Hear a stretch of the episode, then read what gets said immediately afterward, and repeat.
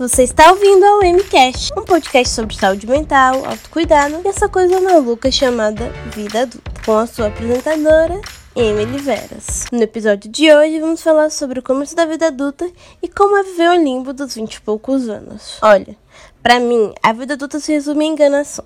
Passei a minha infância inteira acreditando que era fazer 18 anos e pá, acaba problemas, acabou insegurança. Com 20 e poucos anos, já estaria bem empregada, casada e com filhos. E eu acredito que uma das principais causas da ansiedade que é essa época que a gente está vivendo atualmente traz é essa. Passamos anos criando expectativas e no piscar de olhos, elas são que a correção a ser feita é ser maior de idade é uma coisa, ser adulto completamente outra. Sim, você continua adolescente quando faz 18 anos. Inclusive, alguns estudos dizem que a adolescência da nossa geração vai até meados dos 22, 23, 24 anos. Para a gente ter uma ideia. Chega a ser engraçado, porque chega nos 20 e poucos anos e você começa a ver seus amigos tendo filhos, casando, super bem sucedidos na carreira e ainda tem alguns que precisam pedir autorização para os pais para qualquer coisa. O tema desse episódio saiu de um tweet da Carol Peixoto, que diz assim: A gente tá numa idade ruim, né? De tomar decisões difíceis. Eu não quero tomar decisões. Eu quero acordar, tomar leite com Todd e assistir desenho. E para mim, o único erro nessa frase é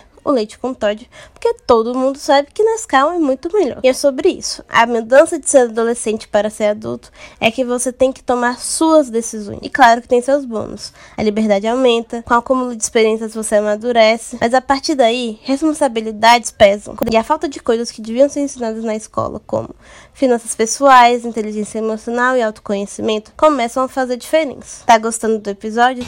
Se inscreva no canal para não perder nenhum. Esse podcast só é possível por sua causa. Muito obrigada e vamos voltar à nossa conversa. Resumidamente, a vida adulta é sobre analisar situações e decidir, ou pelo menos tentar, como elas irão te guiar ao decorrer da sua vida. Tomar não só as rédeas da sua vida, mas também suas culpas e fracassos e entender que tudo passa, por mais que demore.